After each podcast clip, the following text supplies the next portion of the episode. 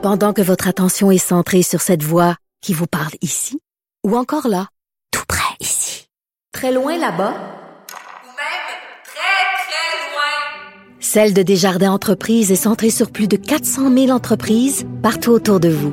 Depuis plus de 120 ans, nos équipes dédiées accompagnent les entrepreneurs d'ici à chaque étape pour qu'ils puissent rester centrés sur ce qui compte, la croissance de leur entreprise.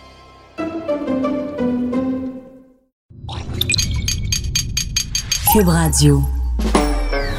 Pas besoin de jury. François prononce toujours le bon verdict. Alors, je procède à la lecture du verdict. De 10 à 11. J'appelle mon avocat. Cube Radio. Bonjour, euh, merci d'être à l'écoute de J'appelle mon avocat. C'est l'avant-dernière émission de la saison. Euh, on vous invite à être à la dernière aussi. Ce sera une grosse émission. Il y aura des vedettes. Et euh, cette semaine, euh, c'est- quand même chargé aussi.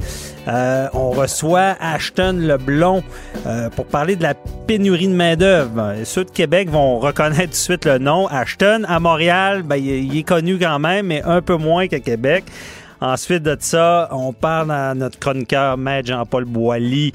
On va parler des juges de la Cour municipale. Cette semaine, un juge qui aurait rendu un jugement à son ami dans 48 secondes. Qu'est-ce qui s'est passé là?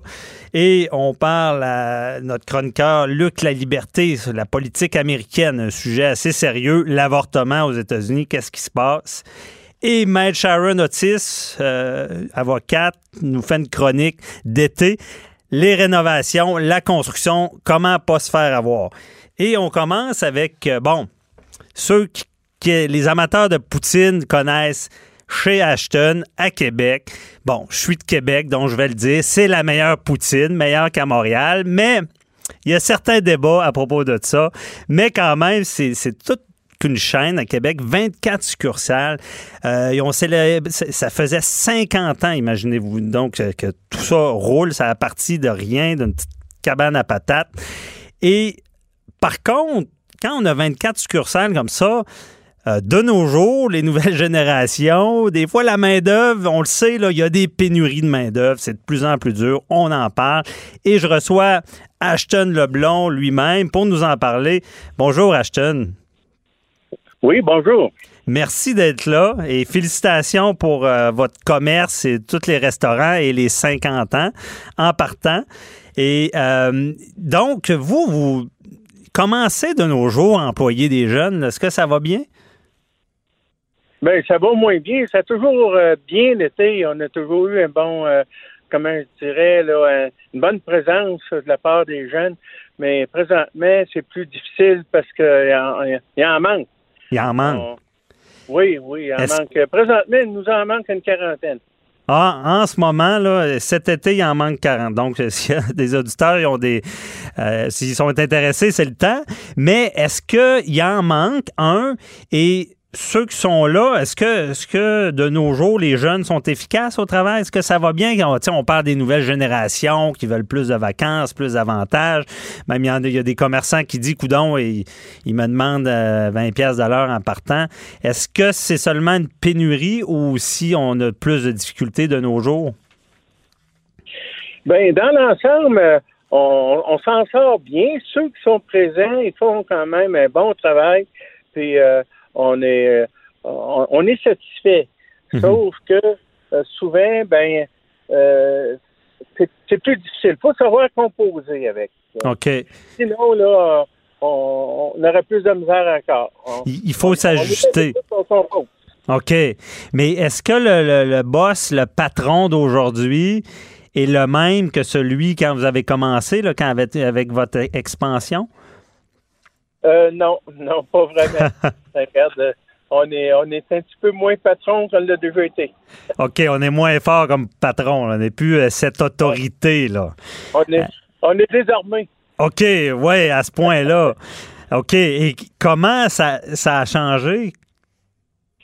Ben, c'est d'abord il y a une pénurie euh, d'employés et, et aussi euh, euh, les jeunes sont plus gâtés, sont plus euh, comment je dirais, ils, ils pensent à eux beaucoup. Mhm. Puis, euh, les parents sont. moi, j'appelle les jeunes là aujourd'hui les jeunes dans la ouette. Alors, euh, c'est un petit peu c'est pas le, directement la faute des jeunes. Ben, euh, les parents, ils sont pour, pour quelque chose aussi. Les, les parents sont trop protecteurs. Puis quand le jeune n'a pas d'argent, ben ils donnent de l'argent. Ah. Alors, Ils ont- euh, nous autres, notre expérience, quand on est dans des, des coins plus favorisés, exemple, euh, euh, Cap-Rouge, là, sur le boulevard la, la 40, là, Ouais. le Cap-Rouge, là, ben, on a plus, puis ils sont, euh, on, on a, ce que je veux dire, on a plus de misère. Dans les coins de, de- du Vieux-Québec, on a moins de misère parce que c'est dans des secteurs moins favorisés. Ah ouais, donc ils ont moins le couteau entre les dents de dire je vais aller me chercher de l'argent et me placer de l'argent parce que s'ils n'ont pas de travail, ils vont être aidés par leurs parents. là.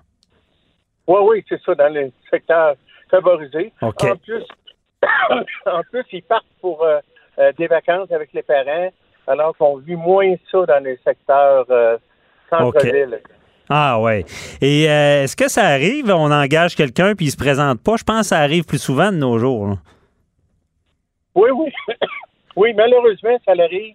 Puis, euh, et aussi, ce qui arrive, euh, il y en a qui ça fait, je sais pas, quel- quelques semaines, un mois qui travaillent. À un moment donné, il y a des, des, des gros rushs de travail, exemple, dans le temps du festival d'été.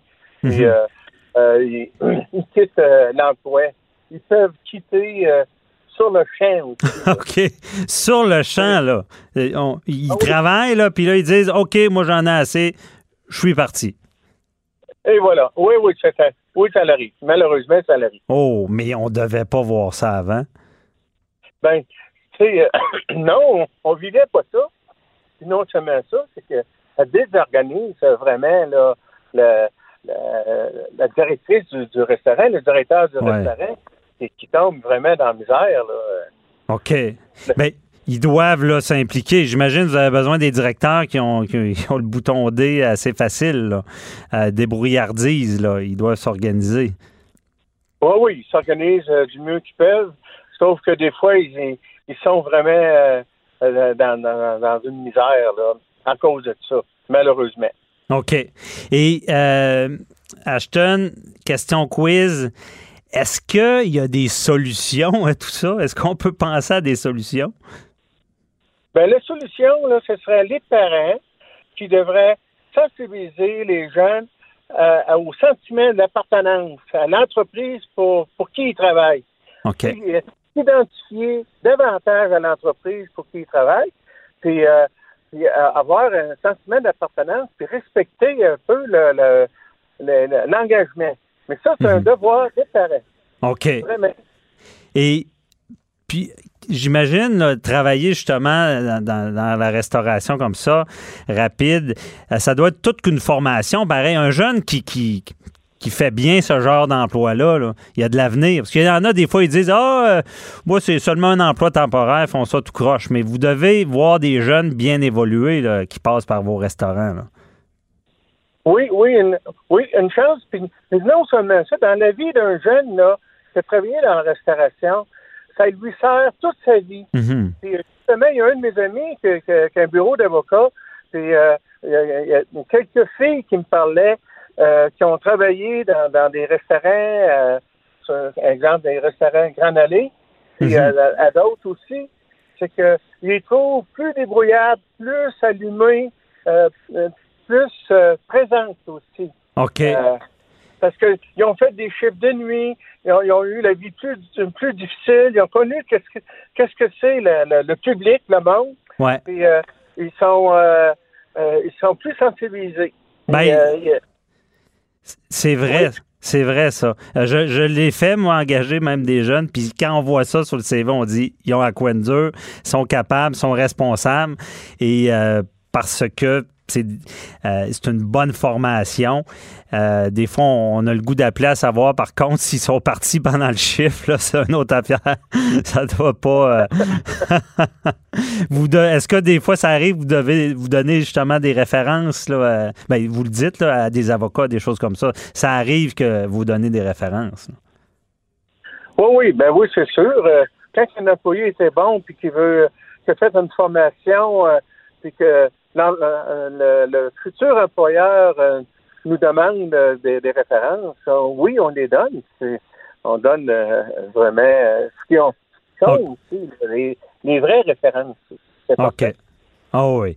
Et puis, euh, est-ce que euh, est-ce que c'est encore est-ce que souvent on dit bon on a beaucoup de restaurants c'est un peu des grosses garderies il faut la, la, la- parce que là on parle beaucoup des jeunes la main d'œuvre mais est-ce que c'est vous devez avoir différents échelons là dans les restaurants est-ce que ça va bien du côté exemple euh, euh, de, de vos directeurs de, de restaurants? Mais on donne la formation d'abord à nos directeurs euh, assez régulièrement. Et aussi, on, on les suit vraiment, le- nos jeunes, on les suit de, de près là, pour les encadrer. OK Pour, pour absolument les, les encadrer. Puis, euh, puis on le voit aussi, une succursale là, que le directeur de la succursale encadre moins bien, ben on a plus de misère. OK Quand, ils sont bien encadrés, ben euh, on a un meilleur résultat. Ben, j'imagine, parce que de nos jours, hein, c'est plus les, les fouetter, les sanctionner, c'est les motiver. C'est Oui, ce que- c'est ça. Non, le, le fouet est marqué. c'est la carotte, là, maintenant. Ben, ben, dans notre temps, ça a bien marché parce qu'on a, on a bâti des entreprises. Mais aujourd'hui, euh, ça, ça serait c'est plus comme ça, là. ah ouais, c'est ça. Mais est-ce que, là, on parle justement de pénurie puis toute l'adaptation. Est-ce que les, les, res- les restaurants, est-ce, qu'on, est-ce que ça, ça met en péril les restaurants, le fait qu'il n'y ait plus de main-d'œuvre puis qu'elle soit plus difficile? Est-ce qu'on va jusque-là? Oui, Oui, ça, ça, ça peut aller jusque-là parce que nous autres, depuis euh, 2012, on a on- on n'a pas ouvert d'autres d'autres succursales. on aurait des budgets pour ouvrir d'autres succursales, sauf que on a, la main-d'œuvre n'est pas là.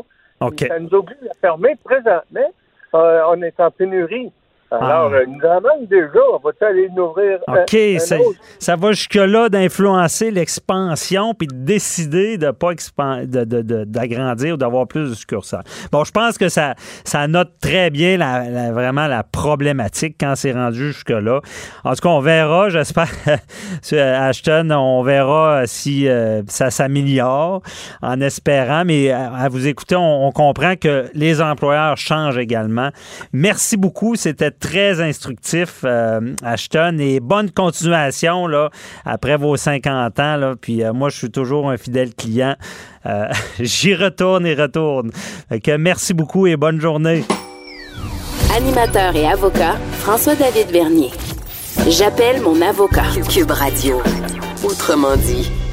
Quand on est juge, est-ce qu'on est partial, impartial? Il y a beaucoup de gens qui se posent toujours la question. Le juge, est-ce qu'il connaît la personne qui juge? Est-ce que c'est son beau-frère? Est-ce que c'est un ami? Euh, il y a un devoir de réserve. Les- on dit quand on est juge, on, devient moine. Il faut au moins socialiser parce qu'on ne veut pas tout le temps être en conflit. Euh, cette semaine, un juge qui se fait prendre. Il a euh, acquitté en 48 secondes parce qu'il y avait des versions contradictoires dans un dossier à la Cour municipale. Il aurait acquitté son ami et euh, des versions contradictoires, ben on s'entend-tu que c'est pas une cause d'acquittement? Parce qu'il y a toujours un qui dit blanc puis l'autre noir, puis c'est au juge de trancher. Donc, il s'est fait prendre et euh, ça soulève beaucoup de questions. On en parle avec euh, Maître Jean-Paul Boilly, qui a déjà été juge administratif. Oui, Bon. juge arbitre au Juge niveau arbitre. du Code canadien Ouais. des relations de travail. Écoutez, les juges, là, on, on partira pas de rumeurs. Ouais. Les juges sont impartials. Et en partant, ils sont impartials. Ça, c'est clair. Maintenant, c'est des êtres humains aussi. Oui. Puis ils vivent dans la société aussi. Les juges municipaux, il y a une distinction qui est fort importante qu'il va falloir faire.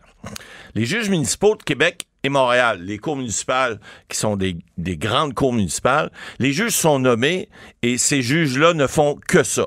Ils ne font que juger les causes de droit municipal et on verra plus tard quelles sont les juridictions que ça Montréal, Québec. Montréal, Québec, Avec la toge, là, puis le rouge en et, avant. et la bande rouge, oui. Les ça. autres juges également, ils ont la bande, vous allez voir, est un petit peu moins large. OK. Et les autres juges de cour municipale, de- de- un peu partout à travers la province, euh, sont des juges qui sont aussi des fois, ils peuvent être euh, des avocats à la retraite, mais souvent, ce sont des avocats qui pratiquent. Or, ce que la loi prévoit, c'est la loi sur la magistrature, c'est qu'ils peuvent être juges en même temps qu'ils sont avocats, mais ils ne doivent pas être en conflit d'intérêts. Donc, lorsqu'ils euh, portent la toge avec les barres rouges, ben, ce sont des ils deviennent des juges municipaux, mais ce sont d'abord et avant tout des avocats qui pratiquent. Or, un avocat qui pratique dans sa ville, euh, ou peu importe dans sa région, ben, il connaît du monde. Hein? Puis il y a- il y, a également des voisins qui restent à gauche puis à droite de chez lui. Alors, ça se peut, des fois, qu'il y ait à juger des gens qu'il connaît. Parce que dans une petite municipalité,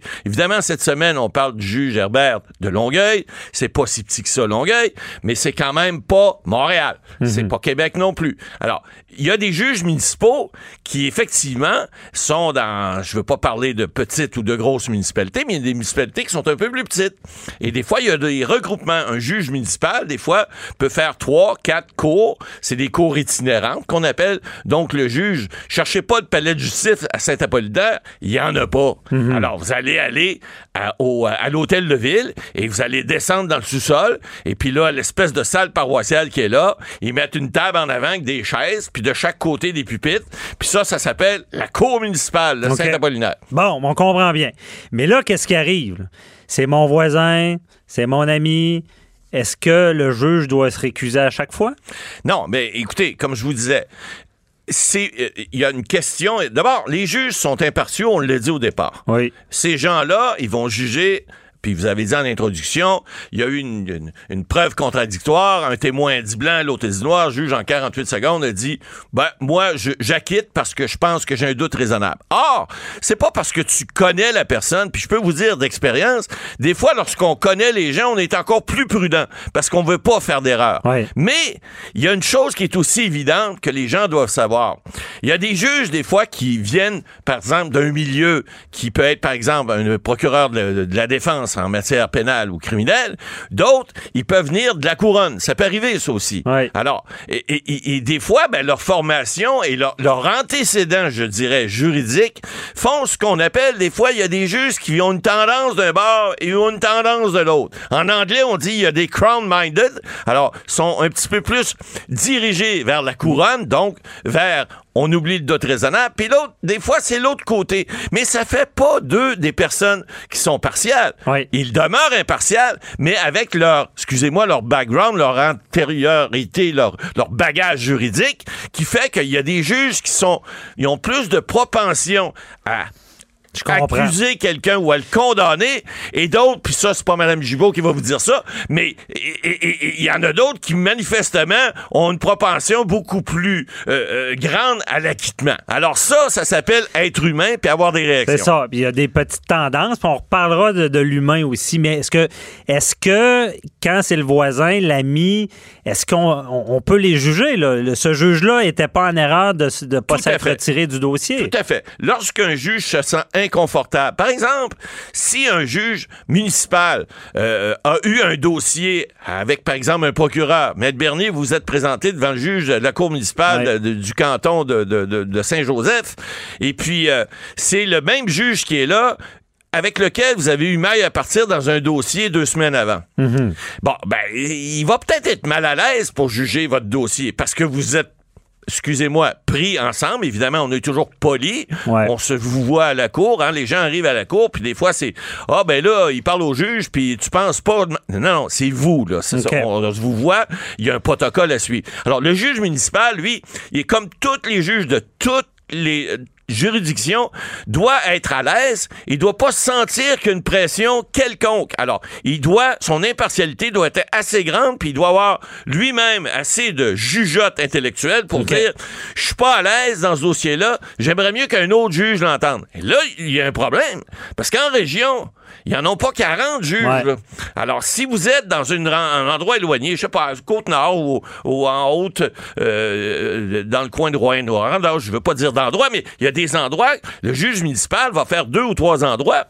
Ils Mhm. ils vi- font pas venir un juge de l'extérieur pour juger une étiquette. Excusez-moi, là, mais c'est comme ça. Ah. Alors, le juge sait que c'est son voisin. Il sait que peut-être qu'il va le condamner. Il sait que peut-être euh, il va avoir de la neige dans son entrée un peu plus l'hiver prochain parce qu'il a donné étiquette. Mais ça, c'est la réalité. C'est la Alors, réalité. mais- Donc, en résumé, ça appartient au juge. Il n'y a pas de règle de dire c'est son frère ou euh, peu importe c'est qui. Ça appartient au juge. Est-ce que je suis à l'aise? Exact. Est-ce que je vais rester impartial. Oui, c'est à faut- lui. Les juges municipaux, faut, faut, faut, bien se comprendre. Un avocat qui se présente devant la cour municipale, ça arrive à Québec-Montréal. En région, c'est beaucoup plus rare. Alors, Ouais. les gens sont pas représentés par avocat. Alors, lorsqu'un avocat, un avocat pourrait dire à un juge, Monsieur le juge, vous devez vous récuser pour telle, telle, telle raison, euh, parce que euh, j'ai eu mal à partir avec votre femme, parce que mon fils a battu votre, euh, votre enfant au hockey ou à la boxe, whatever. Ça, ça peut arriver. Mais, mais il reste que c'est à eux, généralement, de voir, et je pense qu'ils sont à, à peu près tous OK. impartiaux et qui vont évidemment le dire s'ils sont pas à l'aise à entendre un, un dossier. Donc, dans le cas qui nous occupe, c'est plus le 48 secondes qui a fait mal que de décider de juger quelqu'un. Je suis convaincu. Qui connaît, qui Ben, connaît. écoutez, il a pu arriver, il a pu arriver des choses qui ont fait en sorte que le- le- le- le- la personne a, a- a peut-être devancé, a peut-être devancé le, dossier, a peut-être fait en sorte qu'il l'a entendu. Je, je veux pas. la ministre cette semaine, Mme Lebel, euh, euh, a demandé au Conseil de la magistrature de faire une, une vérification à cet effet-là. Évidemment, on peut pas juger de ça. Mais c'est des êtres humains. Est-ce que il y a eu un passe-droit là-dedans ou il y en a pas eu? Bon, ben, ils auront à décider, mais À voir. ça peut arriver. C'est bien évident que Ouais. c'est des choses Mais qui peuvent arriver. allons là-dessus un peu. là. Les gens veulent savoir. là. Tout le monde se dit, euh, le- un juge, euh, y c'est un humain. Bon, c'est un humain. Il va vivre des choses, OK? Dans sa vie, là, j'ai j'ai vu des cas en familial, ils ont des petits-enfants, ils vont oui. juger de ça. Euh, vont jouer au la, la journée même, elles se sont peut-être fait rentrer dedans. Il y a par, par quelqu'un qui a Exact. fait un excès de vitesse. Ils, ont, ils ont une vie, là. Exact. Euh, Est-ce que vraiment ils sont pas influencés par ça? Ben, écoutez, on, on l'a dit euh, d'entrée de jeu, ce sont des êtres humains, ils vivent des choses, ils ont des émotions, euh, il peut arriver des choses dans leur famille, autour, dans le voisinage. C'est évident qu'ils sont influencés par des choses de la vie. Mais ils doivent pas se laisser euh, euh, prendre par ça, ils doivent faire abstraction de ça et juger suivant le droit applicable, suivant les faits qui leur, leur sont démontrés, et ils doivent prendre des décisions qui sont des décisions impartiales et des décisions qui sont motivées par la preuve qui est devant eux. Évidemment, on peut pas dire que ces, ces personnes-là sont insensibles à tout, vous savez, mais vous l'avez déjà euh, questionné, le, le- le- le juge à la retraite, Mme Gibault, euh, ils, ils font leur possible. Et, et les décisions qu'ils rendent, en général, sont des bonnes décisions. Mais vous savez quoi? Quand ils rendent une mauvaise décision, ben, il y a des tribunaux, il y a des tribunaux d'appel qui sont là pour venir reviser les décisions qui peuvent être mauvaises. Ça peut arriver. Ils peuvent avoir une mauvaise journée au bureau, eux autres aussi, et ça arrive. Bien expliqué. Là, euh, on veut savoir, j'ai parlé en l'entrée de jeu, le fameux devoir de réserve d'un juge. Oui. Ça veut-tu dire qu'il n'y a plus le droit de sociabiliser, d'aller à un cocktail, de, de Écoutez, rencontrer les gens? C'est quoi ça? Écoutez, euh, il y a eu quelques années, il y a quelques années, il y a eu la, la chanteuse Ginette Renault et Jean-Pierre Ferland qui ont donné un spectacle au, au- au- voyons, au rassemblement des Hells Angels. J'aurais bien mal vu un juge se présenter là, là. Il y a des endroits, que, puis là, je charrais un peu, mais il y a des endroits, c'est sûr, lorsque tu es juge, le devoir de réserve fait en sorte qu'ils peuvent pas nécessairement sociabiliser entre beaucoup de monde. Généralement, ils vont sociabiliser entre eux, d'abord et avant tout. Mais ça s'est déjà vu. J'ai déjà fait partie de ligues de tennis ou de golf où on voit qu'il y a des juges. Bon, ils ont droit aussi à leur activité. Mais évidemment, ils feront pas exprès. Ils iront pas jouer au golf avec un avocat, sachant qu'il va plaider devant eux euh, dans, dans quelques mois. Mais ce devoir de réserve-là, ils l'exercent en général très bien. Et les juges municipaux aussi font attention à ça. Parce qu'ils veulent pas se ramasser dans un dans une possible situation de conflit d'intérêts. Et ils veulent pas non plus avoir à se récuser, surtout dans des endroits où il n'y a pas beaucoup de juges de disponibles. Ben, c'est difficile, puis c'est justifiable qu'il peut en souffrir à ce moment-là. OK, donc ce devoir de réserve-là, on pourrait aussi l'appeler un devoir de prudence. Ah, tout à fait. Puis c'est gros bon sens, hein, parce Ouais. Que la prudence veut que ces individus-là, hommes ou femmes, ont une vie aussi, ils ont des enfants généralement, ils ont des familles. Alors, ils doivent faire attention et faire abstraction du fait qu'ils ont une vie à vivre, mais ils ont également une, une profession qui est de, de juger les gens, de Ouais. rendre des décisions. Et ça, ben, c'est important que l'apparence de justice soit toujours là et qu'on on a l'impression que justice a été rendue et qu'elle a été bien rendu. Bien dit. Donc, ils sont pas nécessairement obligés de seulement se tenir avec des juges, mais ils doivent être prudents. Bien résumé. Merci, Matt Boily. On se retrouve la semaine prochaine Oui, pour la notre dernière. Et ouais. non la moindre. Mais non la moindre. Ça va nous prendre un gros sujet, Matt Boily, je vous avertis. D'accord, à la semaine prochaine. À la semaine prochaine. Bye bye. Pendant que votre attention est centrée sur cette voix qui vous parle ici, ou encore là, tout près ici, très loin là-bas, Ou même très, très loin. Celle de Desjardins Entreprises est centrée sur plus de 400 000 entreprises partout autour de vous. Depuis plus de 120 ans, nos équipes dédiées accompagnent les entrepreneurs d'ici à chaque étape pour qu'ils puissent rester centrés sur ce qui compte, la croissance de leur entreprise.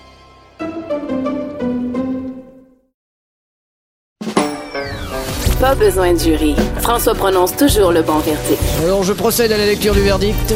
De 10 à 11. J'appelle mon avocat. Cube Radio. L'avortement. Bon, c'est tout qu'un sujet. Euh, vraiment, euh, ici, je pense, on est beaucoup plus modéré. Euh, aux États-Unis, on l'a vu dans les dernières semaines, derniers mois, ça brasse beaucoup avec l'avortement. Jusqu'à l'Alabama, qui est un État qui aurait interdit l'avortement. On va loin. Euh, honnêtement, je suis pas le mieux placé pour répondre aux questions ou expliquer. Et on a notre spécialiste euh, de la politique américaine, euh, Luc La Liberté, qui est avec nous. Bonjour, Luc. Oui, bonjour François David. Ah, merci d'être là. On a besoin de tes lumières. Euh, Qu'est-ce qui se passe là, avec l'avortement aux États-Unis? Ça brasse, là. Donc, c'est drôlement quand on le, quand on le vit pas, bien sûr, quand on le vit de l'extérieur et qu'on l'observe, ce qui se passe actuellement est particulièrement intéressant. C'est-à-dire qu'il y a une tendance depuis très longtemps aux États-Unis, chez les conservateurs, on ne s'en prenait jamais au droit à l'avortement.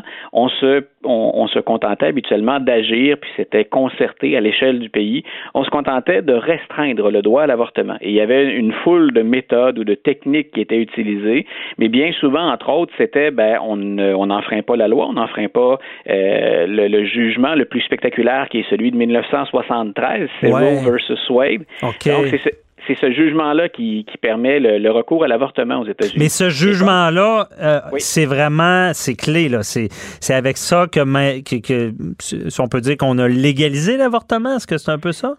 Voilà. Donc, euh, et on, on interdit, dans la façon dont c'est formulé, on interdit à un État d'imposer des contraintes trop importantes pour nuire à une femme dans le, le droit à l'avortement, dans son, son droit d'accéder ou de demander un avortement. Mais on, Donc, ça- je oui. te comprends bien, c'est officiellement, on ne peut pas le faire, mais on, essaie de le faire en dessous de la couverte, là.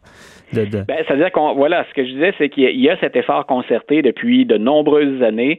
Ce qu'on attaque, c'est pas le droit à l'avortement habituellement, c'est euh, on attaque les, les conditions pour lesquelles on peut accéder à l'avortement. La, la grande tendance des, des quelques dernières années, c'était par exemple d'attaquer les cliniques qui pratiquent de l'avortement. OK. Et ce qu'on disait, ce qu'on disait, c'est, ben écoutez, nous, on veut que ce soit le plus sécuritaire possible pour les femmes qui ont recours à l'avortement. Donc, on va exiger de ces cliniques-là qu'elles respectent des standards, mais qui bien souvent étaient des standards complètement démesurés, c'est-à-dire qu'on exigeait, par exemple, d'une clinique d'avortement qu'elle respecte tout ce qu'habituellement un super hôpital qui a plusieurs spécialités, donc ce qu'un hôpital comme ça va respecter. Et on n'a pas les budgets nécessaires. Et c'est comme ça qu'on est arrivé dans certains États à éliminer un grand nombre de cliniques d'avortement. Il y a des États, l'Alabama en est un, je pense, tu y as référé tout à l'heure. Donc, euh, parfois, il reste dans l'État un seul, une seule clinique d'avortement. Au Mais- Missouri, par exemple, il y a un juge qui a dit attendons, là, on, est, on a une cause devant la Cour, mais euh, on va laisser la dernière clinique, clinique continuer à pratiquer des avortements. OK. Donc- mais on faisait indirectement ce qu'on pouvait pas faire directement. C'est c'est ce qu'on fait, là.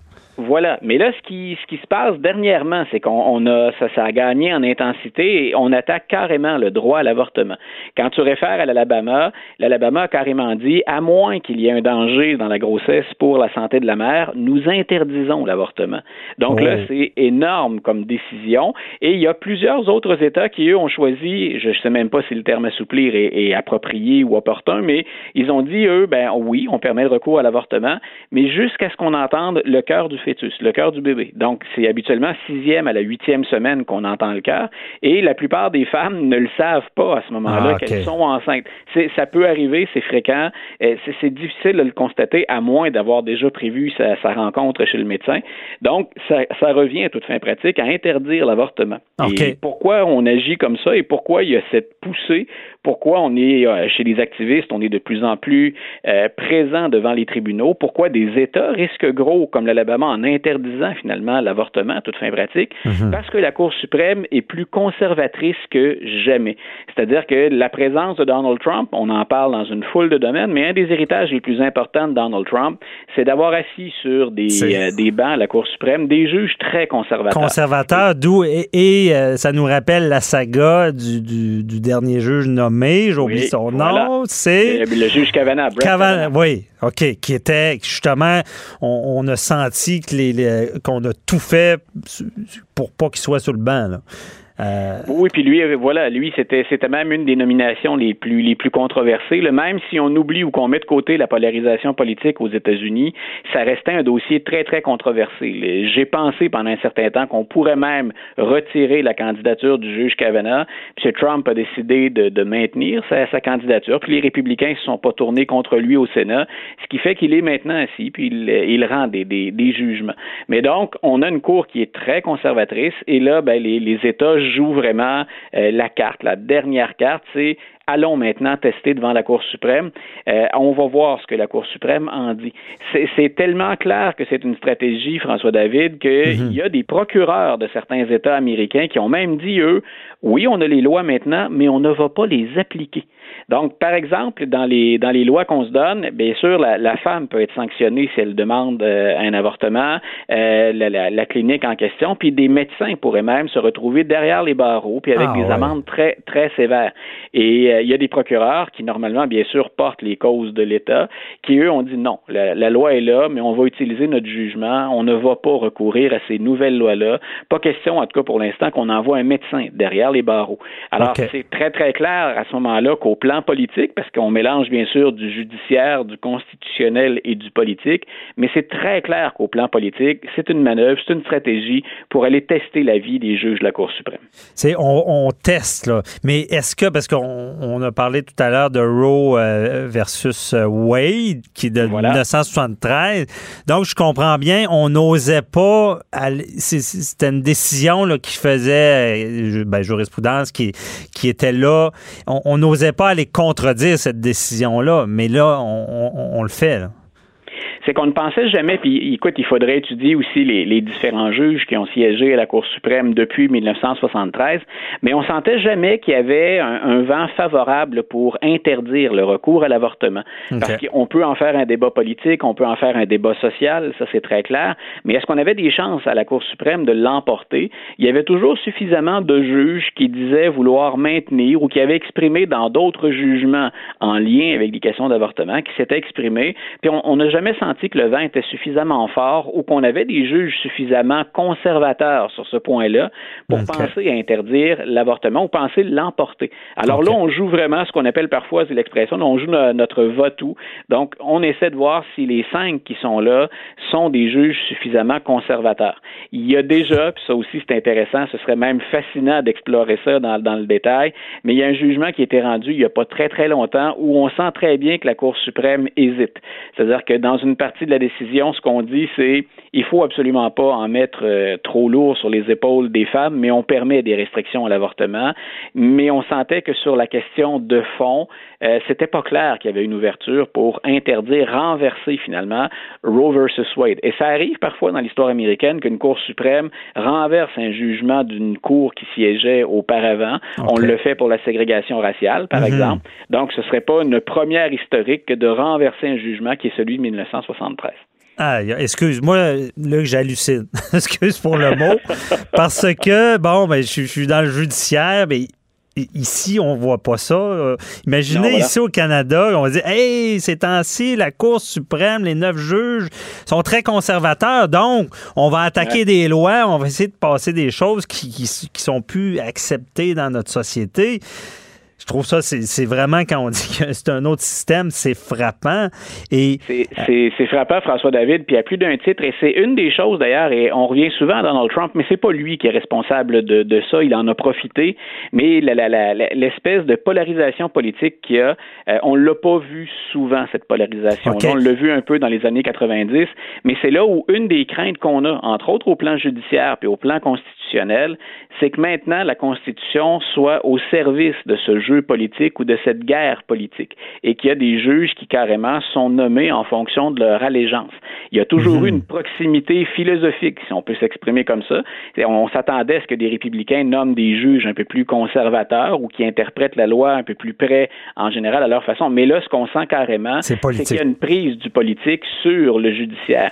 Et ça, ça inquiète beaucoup de gens. Puis effectivement, si on regarde comment a été pensée la Constitution américaine, c'est troublant. Ben c'est ça. Puis nous, euh, la séparation des pouvoirs, on chérit ça ici. Puis on a vu euh, des scandales euh, en lien à Judy Wilson-Raybould qui avait eu de la pression, puis on voulait mélanger ça. C'est exactement ça à quoi je pensais. C'est qu'on s'est indigné, puis je, pense avec raison. Il fallait revoir certaines pratiques ou aller au fond de l'histoire. Mais aux États-Unis, on est rendu beaucoup plus loin que ça dans l'interférence du, du, politique. C'est ça. Et là, on dit, ben c'est pas nécessairement la faute à Donald Trump. Il y a quand c'est un peu lui qui a placé ces juges-là. Euh, plus oui, tout à fait, très conservateur. Mais, tu vois, par exemple, quand, quand je dis que c'est pas nécessairement Donald Trump, c'est qu'une des choses qui explique que Donald Trump soit toujours là, puis que les républicains le défendent, oui, il y a cette fameuse ah, base. Bien, ça gagne, ouais qui l'appuie puis qui est, qui est imprenable. Mais en même temps, il a livré la marchandise, entre ah, autres à ce qu'on appelle, nous, la droite morale ou religieuse, celle qui est plus en faveur d'interdire l'avortement, de l'interdiction de l'avortement. Donc, ce groupe-là continue à appuyer Trump en dépit de ses positions passées ou de certains de ses comportements parce qu'il livre la marchandise. Ouais, quand on dit qu'il connaît bien son électorat, c'est un autre exemple. Euh, et puis rapidement, là, je veux savoir justement, là, c'est tout un enjeu, puis c'est, sérieux d'interdire des femmes de pas pouvoir être avortées, parce que si j'ai bien compris, euh, ah, s'il y a des raisons médicales euh, très très graves, bon, elle a le droit de se faire avorter, mais ça se fait violer, non, c'est pas légal. sais, ils s'en vont vers là, ça n'a pas d'allure pour tout ce qui est droit de la femme. Mais je veux te ben, demander. de, notre côté de la frontière, je pense qu'à part quelques quelques îlots, puis je pense plus à l'Ouest canadien, là où on a des gens dont l'approche par rapport à l'avortement ressemble un peu plus à ce qu'on retrouve aux États-Unis, je pense qu'on s'entendrait assez rapidement pour maintenir. Et c'est ben même pas une question, c'est même pas dans l'air du temps. On l'a vu quand Maxime Bernier a osé ouvrir ce, ça. panier de ça Ça pas accepté.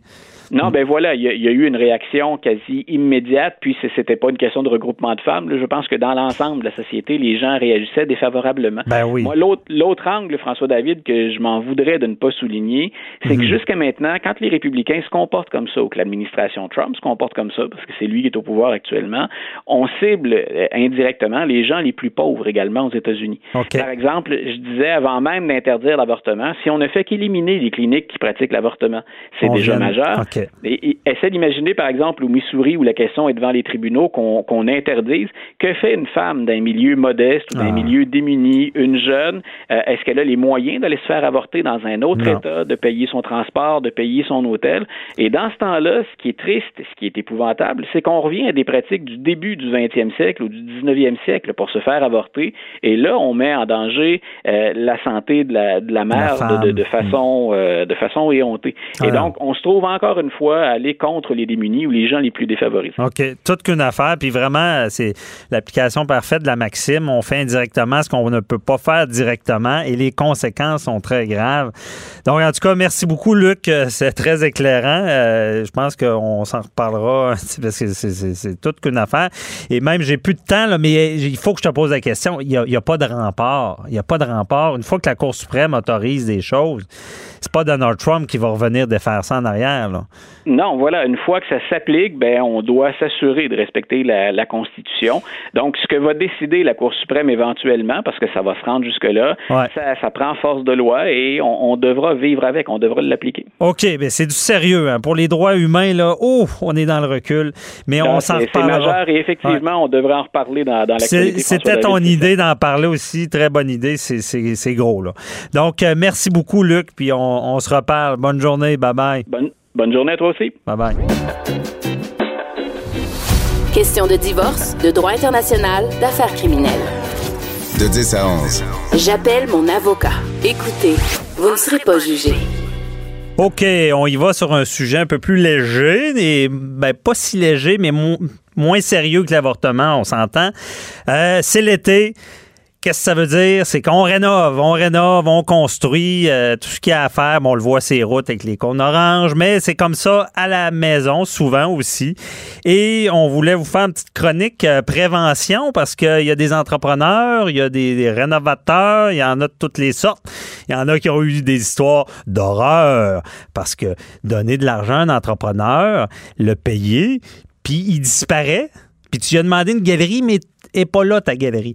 Donc, ça coûte cher des fois. Il y en a qui ont eu des mauvaises surprises. Euh, en tout cas, après ça, on s'en veut. On dit j'aurais dû m'informer, j'aurais dû faire ci, ça. Donc, on veut faire le tour. On est avec euh, notre chroniqueuse, euh, Maître Sharon Otis. Bonjour, Maître Otis. Oui, bonjour, Maître François David. donc, c'est quoi les précautions euh, pour éviter les pièges cet été? On va commencer par là. Ben, pour éviter les pièges, je vous dirais plus une précaution, c'est-à-dire de bien choisir son entrepreneur.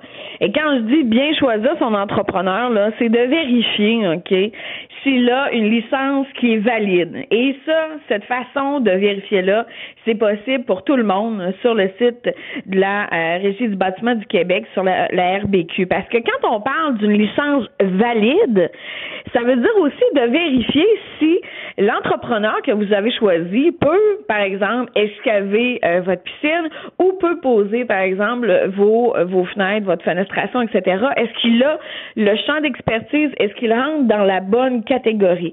Alors ça, c'est facile à vérifier dans le registre des détenteurs de licence. OK, parce qu'un toit qui prend l'eau, c'est peut-être pas normal, hein, c'est ça? on veut le bon pour la bonne chose.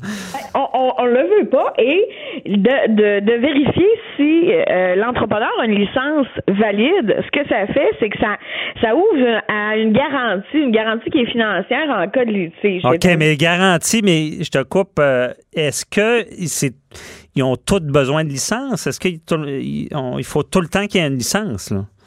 Ben, il faut qu'il soit licencié, c'est certain, parce que sinon, euh, ça dépend, à moins que ce ne soit pas des travaux qui nécessitent une licence, soit des travaux non assujettis.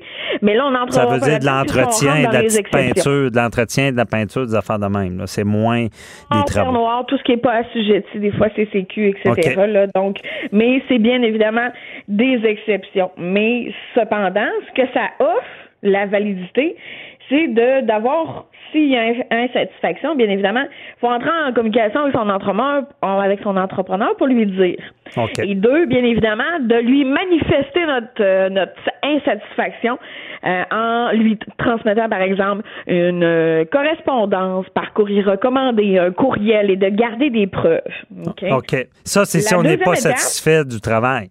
C'est ça. Si on n'est pas satisfait du travail, c'est l'avancement, parce qu'au départ, là, euh, on établit des fois, des fois, c'est des contrats qui se font sur la, sur une journée, OK?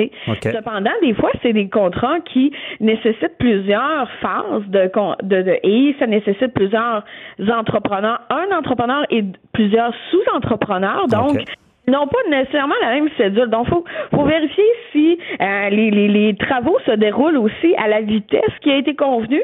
Et euh, c'est pourquoi on a euh, décidé de payer. Parce que bien évidemment, il faut vérifier tout ça parce que ça peut donner, ça peut bien évidemment engendrer des dommages aux propriétaires de la résidence. OK.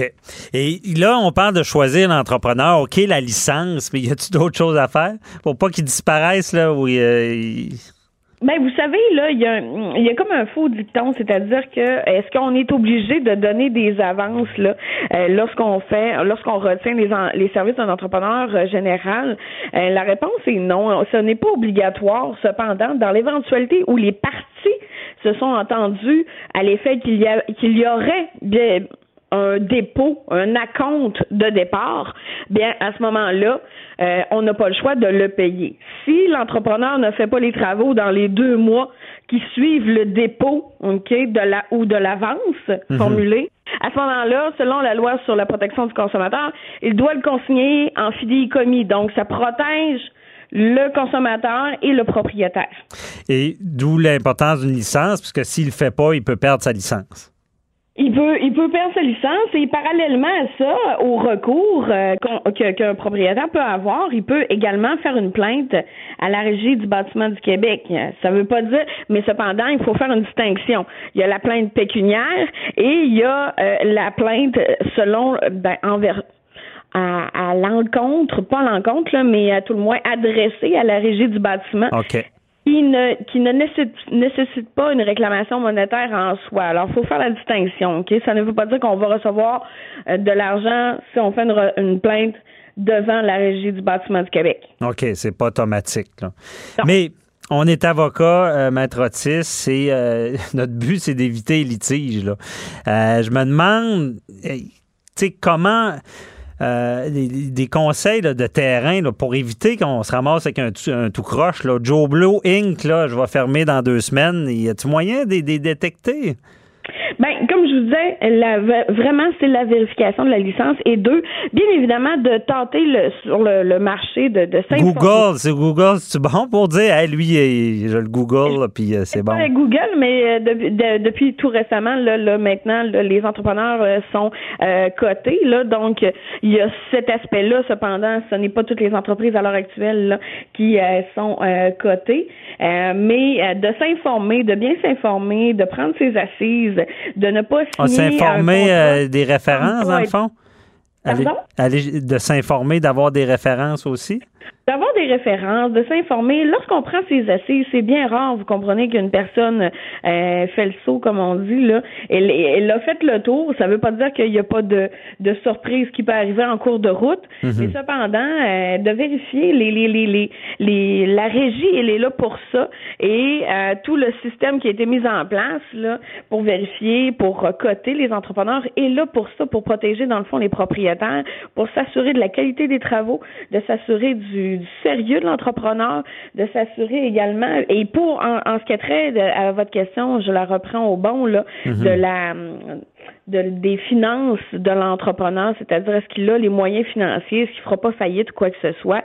À ce moment-là, il y a une caution, hein, il y a une caution qui est rattachée à, aux travaux de l'entrepreneur. Et si on ne connaît pas, par exemple, la caution de l'entrepreneur avec qui qu'on fait affaire, on peut également, encore une fois, s'adresser à la Régie du bâtiment du Québec. Donc, vous comprenez, il y a plusieurs euh, façons de s'en sortir, mais c'est sûr que la prudence est de mise. Mais Maître Otis, dans le fond, la caution, on vulgarise ça, c'est dire qu'au départ, l'entrepreneur a dû déposer un montant qui fait que s'il fait des niaiseries, on va, on va aller prendre l'argent dans cette caution-là, dans le fond.